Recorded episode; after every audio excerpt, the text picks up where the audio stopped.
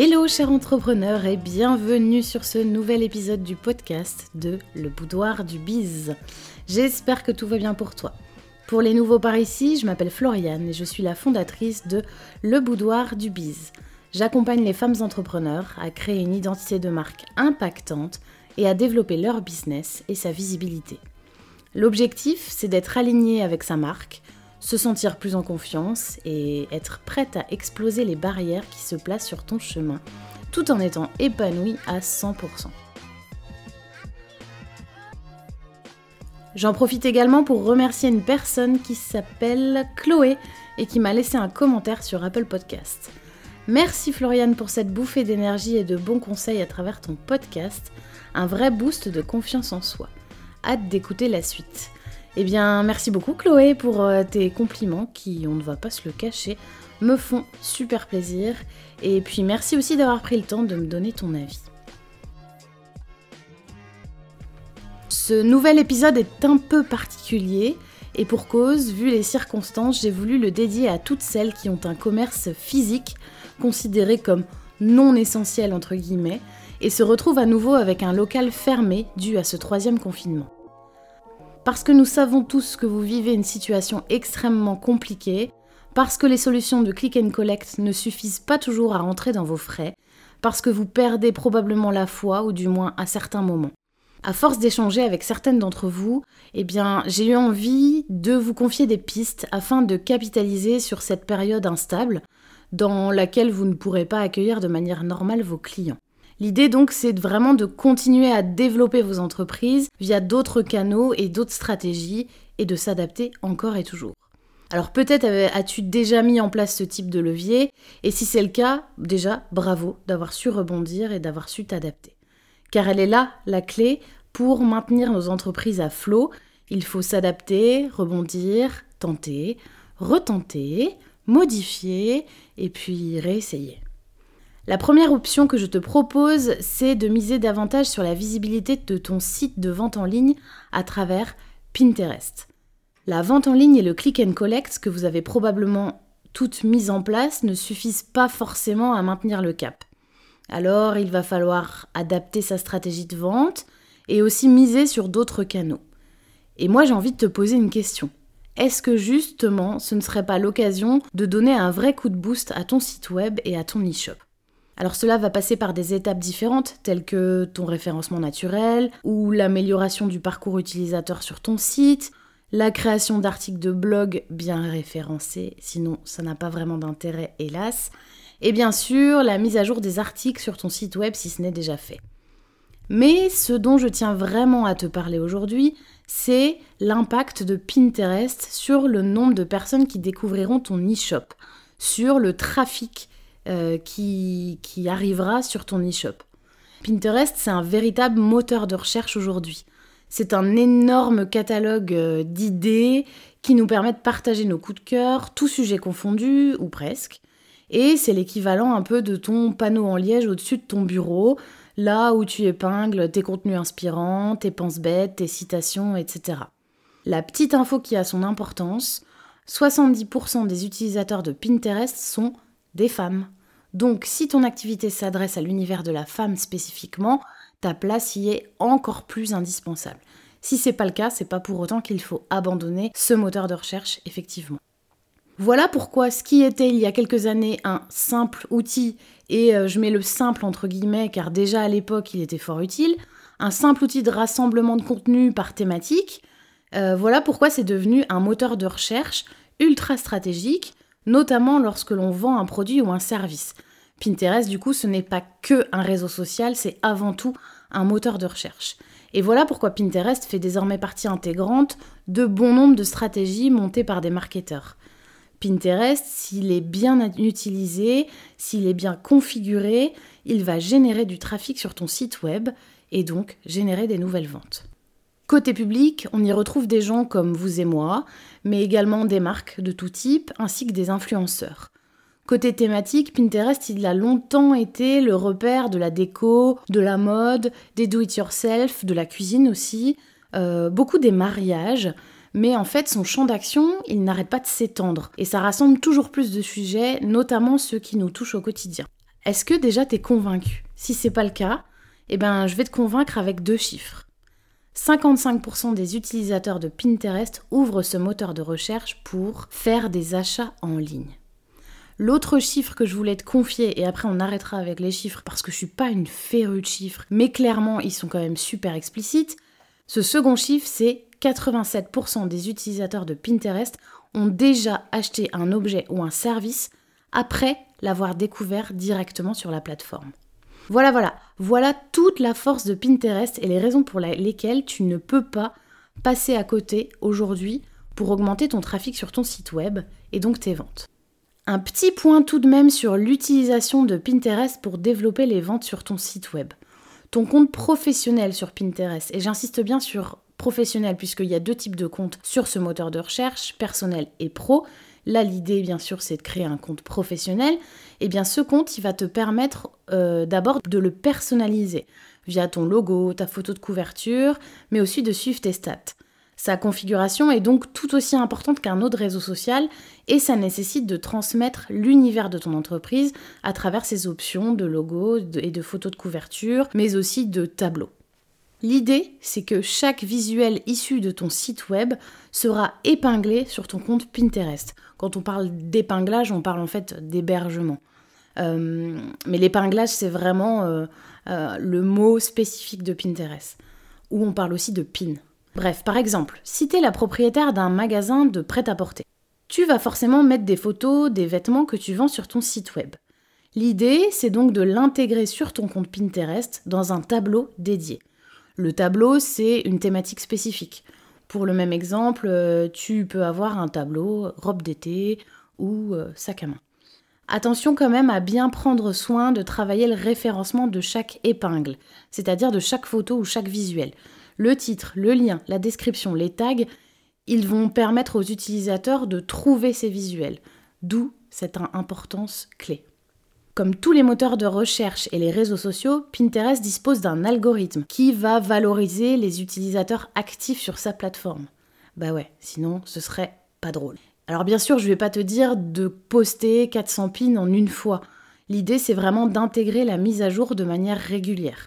Ça va prendre du temps, mais il existe des outils qui vont te permettre d'automatiser le fait de poster régulièrement, notamment Tailwind, qui est le partenaire officiel de Pinterest. Mais pas de panique, tu n'es pas du tout obligé de mettre en place une stratégie aussi poussée sur Pinterest avec un outil de programmation, etc. L'idée, c'est surtout de poster régulièrement des contenus et bien sûr des contenus issus de ton site web. Autre stratégie pour booster tes ventes et ta visibilité en cette période maussade, disons-le, pour les propriétaires de magasins dits non essentiels, entre guillemets. Les guides sur Instagram et puis bien sûr Instagram Shopping. Alors oui, je t'en ai déjà beaucoup parlé sur Instagram, notamment au lancement des guides, ainsi que dans mon premier épisode de podcast. Mais j'ai trouvé que ce rappel était quand même utile. Instagram rivalise d'ingéniosité pour nous pousser à l'achat et faciliter la mise en ligne des produits et des services via sa plateforme. L'objectif d'Instagram, en fait, c'est de rester le plus longtemps possible sur ce réseau social. Aux États-Unis, il est désormais possible d'acheter quelque chose sans sortir du réseau social, en France, Instagram n'a pas déployé cette solution pour le moment, mais il est cependant possible au compte créateur et professionnel de créer une boutique rattachée à son e-shop. Là encore, sur Instagram, tu as trois statuts. Le compte personnel, il me semble, de mémoire, et le compte créateur et le compte professionnel. Je te conseille vraiment, enfin c'est même indispensable en fait, d'avoir un compte soit créateur, soit professionnel pour avoir accès à beaucoup plus de fonctionnalités et des statistiques beaucoup plus remplies. Tout ça, ça va te donner donc une nouvelle visibilité, comme je te le disais. Et pour couronner le tout, il y a à peine quelques mois, Instagram mettait en ligne une nouvelle fonctionnalité hyper sympa et simple à utiliser tout autant qu'utile qui s'appelle les guides. Je te l'ai présenté sur mon compte Instagram, le boudoir du bise, à travers un tuto vidéo si tu veux aller voir. À travers cette fonctionnalité, Instagram nous propose trois manières de créer du contenu via les guides. Les lieux, les publications et les produits. Et c'est ça qui va nous intéresser aujourd'hui. Les produits, c'est selon moi la pépite à exploiter. Ici, tu vas avoir l'occasion de recenser tous tes articles en un seul lieu, comme un catalogue virtuel que l'on mettrait à ta disposition gratuitement. Donc tu vas recevoir également une notification quand un utilisateur ajoutera un de tes produits à son propre guide. Et n'hésite pas à le partager, bien sûr. Mais, car il y a un mais, et ce mais ne va peut-être pas te plaire et j'en suis désolée, ta marque apparaîtra dans le moteur de recherche des guides uniquement si tu as créé ton Instagram Shopping, c'est-à-dire la boutique en ligne au sein même de l'application. La morale de cette histoire, c'est quoi? Eh ben, si t'as pas opté pour Instagram Shopping pour le moment, eh ben, let's go. Et si cette fermeture obligatoire de ton local était aussi l'occasion de revoir ta stratégie de contenu sur les réseaux sociaux? Et oui, avec une vraie stratégie de contenu adaptée au réseau social que tu utilises, je t'en parle au singulier car selon moi, mieux vaut être le plus performant possible sur le réseau social où se situe ta clientèle plutôt que de t'éparpiller un peu partout. Donc je te disais, avec une vraie stratégie de contenu adaptée au réseau social que tu as choisi, tu vas pouvoir gagner du temps, maîtriser davantage le temps que tu vas passer sur le réseau social, ne jamais tomber en panne d'inspiration, gagner en visibilité et en engagement de la part de tes abonnés, et donc intéresser et capter de nouveaux clients. Et pour couronner le tout, ça va te permettre de booster tes ventes. Ça ressemble à une recette magique Eh bien, c'est pas le cas. Avec une bonne structure et une bonne organisation de tes publications, cela ne peut apporter que du positif. Mais bien sûr, ça prend du temps. Alors je t'invite à capitaliser là encore sur le fait que tu ne sois pas au contact physique de tes clients pour travailler cela. Et du coup, je vais t'expliquer comment. Prends une feuille de papier ou ouvre un doc Excel et réponds aux questions suivantes. Quel est le profil de mon client? Son âge, ses habitudes de consommation, son utilisation des réseaux sociaux, son budget. Pour répondre à cette question, en fait, souviens-toi du profil de tes clients réguliers. Deuxième interrogation, quelles sont les questions qu'il me pose régulièrement? Quels sont les sujets qui reviennent? Quels sont ses doutes, ses joies? Qu'est-ce qu'il aime voir dans ma boutique? Par quoi son œil est-il le plus attiré? La dernière question, c'est la suivante. Quel type d'article achète-t-il le plus souvent? En répondant à sa question, ça va t'aider à définir quel type de nouveau contenu tu pourrais poster. Si je reprends mon exemple de magasin de vêtements pour femmes et que je réponds aux questions précédentes, le profil type de mon client, c'est une femme, elle a entre 30 et 45 ans, elle utilise Instagram, elle dépense environ 80 euros à chaque fois qu'elle vient dans ma boutique, et puis, ben, on va l'appeler Karine. Karine, elle me demande régulièrement en sortant de la cabine si le vêtement qu'elle essaye lui va.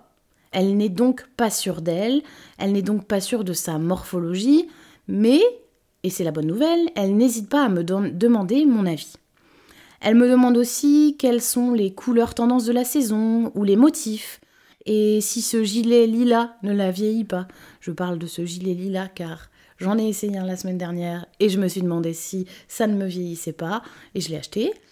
Et elle se demande aussi avec quoi elle pourrait le porter parce que bah, le lilas, c'est pas forcément une couleur très classique bien que tendance. Karine, elle aime voir aussi les déclinaisons de couleurs sur les portants de mon magasin. Elle trouve ça beau, elle trouve ça harmonieux. Karine, elle achète aussi tout type d'articles, que ce soit les accessoires ou les vêtements, mais elle aime bien créer un look complet ou au moins avec deux pièces. On en conclut quoi? Quel type de poste pourrions-nous publier en dehors de la traditionnelle photo de la dernière jupe reçue en boutique? On pourrait par exemple poster euh, des contenus présentant les couleurs de la saison, en carrousel parce qu'Instagram aime bien. On pourrait présenter la dernière robe reçue certes, mais en proposant différents styles avec cette robe. Une photo avec des sandales à talons et un petit blazer. Euh, une autre photo pour un look plus casual avec euh, des tennis et une veste en jean. On pourrait aussi parler morphologie en apprenant à ses abonnés à reconnaître quelle est la leur. Et pourquoi pas partager le compte d'une conseillère en images, ou même, et idéalement, organiser un live Instagram avec une spécialiste de la colorimétrie. On pourrait aussi monter une vidéo avec de courtes séquences tournées par des clientes sympas, portant une tenue de la boutique chez elle, par exemple. Bref, des contenus que Karine appréciera et probablement partagera. L'idée vraiment c'est de créer de nouveaux types de contenus et de prendre l'habitude de les poster de manière très régulière. Ça te fera gagner du temps et tu n'auras pas à te demander ce que tu vas bien pouvoir poster Et ça va aussi te permettre de créer un nouveau rendez-vous avec tes clients, un rendez-vous qu'ils apprécieront. Par exemple, ils sauront que le mardi, c'est euh, la petite vidéo de ta boutique. La dernière option que je te propose, c'est de faire appel à un levier de visibilité ultra efficace, à condition qu'il soit également ultra bien construit, à savoir l'influence. Alors oui, l'influence a ses revers, et euh, je ne doute pas que si je te parle d'influenceur, ton opinion sur le sujet est assez tranchée. Mais ici, en fait, je te ferai pas l'éloge des gros influenceurs euh, qui vendent, euh, qu'est-ce que je pourrais te trouver, euh, un masque visage qui te fait perdre 20 ans en 10 minutes, ou encore le dernier milkshake à base de protéines de bile de bœuf. non, ne me demande pas où je suis allée chercher ça, je n'en sais rien et ça n'existe pas, enfin je crois. Mais en fait, je te parle bien des influenceurs que j'appelle qualifiés. L'idée, c'est donc d'identifier des influenceurs qui n'ont pas une énorme communauté, mais qui ont une communauté engagée, c'est-à-dire une communauté qui va interagir, commenter, partager, et des influenceurs qui correspondent au type de public que tu voudrais cibler. Très concrètement, l'idée en fait c'est de trouver quel compte suit notre chère Karine, et parmi eux d'identifier quel influenceur a les mêmes valeurs que toi et traite des mêmes sujets. Donc, si tu as un magasin de jeux pour enfants, on va plutôt trouver un influenceur qui est papa ou une influenceuse qui est maman par exemple, qui a l'habitude de montrer ce qu'elle aime acheter à son ou ses enfants, qui a des valeurs similaires à la tienne, c'est-à-dire que si tu vends des jeux en bois et qu'elle présente un jeu acheté sur AliExpress, aucun intérêt de perdre du temps et de travailler avec elle par exemple, parce que sa communauté valide du coup probablement le fait qu'elle mette en valeur des choses achetées sur AliExpress et donc potentiellement ne sera pas forcément cliente chez toi. Attention, L'influence, ça a ses codes. Certains influenceurs acceptent de ne pas être rémunérés et d'autres l'exigent. Et c'est bien normal quand c'est ton job ou que l'influenceur estime qu'il est censé être payé. Donc on évite d'arriver avec nos gros sabots en proposant d'envoyer une jupe à une personne euh, sans tâter le terrain et sans à la limite lui poser la question cash. Euh, voilà, on fait en sorte d'être le plus transparent possible. Certains influenceurs aiment qu'on leur donne des recommandations pour une publication et d'autres aiment qu'on les laisse jouer avec leur créativité. Donc vraiment, je t'invite à en parler simplement avec la personne que tu as ciblée. Attention également à bien préciser que c'est un partenariat ou un contenu sponsorisé sur tes propres publications. Il est important de rester vraiment ultra transparent avec ta communauté, comme d'habitude. On a déjà vu plein de marques qui se sont fait avoir et vivement critiquer parce que, volontairement ou, non, ils n'avaient pas précisé qu'il y avait une campagne de sponsor derrière. Donc attention à ça. Comme tu le vois, l'influence, c'est un sujet qui est glissant, mais qui fait ses preuves quand c'est bien construit, bien bâti avec l'influenceur sélectionné.